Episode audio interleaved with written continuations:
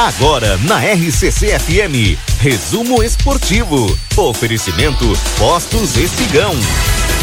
Espigão e Feluma, a gente acredita no que faz. Vou te chamar sim, Valdinei, porque eu quero saber o que está acontecendo. Uh, a gente pode oferecer para vocês aqui o estádio do Beira Rio, caso que vocês que vão ficar sem estádio, né? É, imagina ficar sem casa. Não, não, não, não, não vem com essa conversinha com esse mimimi. Não, Mas não é conversinha. É, ou, não, ou nós vamos pegar o Olímpico de volta. Foi penhorado. É verdade que foi penhorada a arena?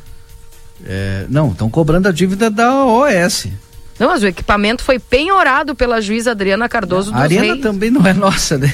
Então, não temos o Olímpico, não temos a arena. Vamos ter que construir outro estádio. O que, que aconteceu, Valdinei?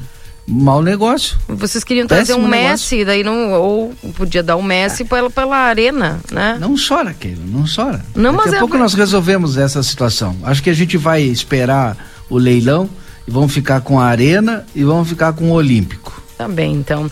E olha só, gente, tirando, tirando, a brincadeira, o Grêmio se manifesta e tranquiliza a torcida sobre a situação da Arena. A dívida antiga OAS é de 226 milhões de reais. As três instituições bancárias e a cobrança é feita pelo Banrisul, Banco do Brasil e Santander.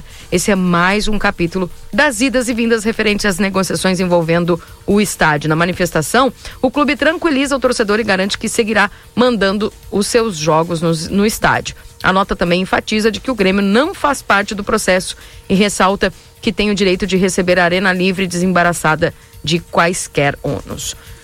Também ah, teve em 2032, um... né? Então. Ai, ai, ai. Deu um nervoso nesse Valdinei ontem. Cuida do teu coração, Valdinei. E falando do Inter, candidato a ídolo, o Inter registra novos sócios e recordes nas redes após anúncio de Enervalência. O clube assinou com, o atacante equatoriano por três temporadas. E, obviamente, o marketing celebrou também as vendas de uniformes. O aumento foi de aproximadamente 30% e muitas camisetas sendo confeccionadas com o número 13, que é usado aí pelo Ener Valência. O Inter aposta pela importância do atleta que atraiu fãs no seu país natal, Inglaterra, México, Turquia, além do renome internacional e será capaz de divulgar ainda mais a instituição dessa forma que aposta os números positivos que devem seguir nos próximos dias. Eu quero é ver gol do Valência. Gol, esse é o número que eu quero ver. Oi. João Batista mandou para ti, ó.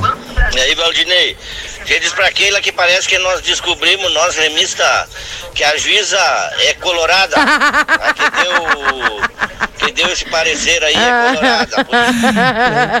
eu entendi. Que coisa séria, né? O pessoal, deixa eu vou te contar.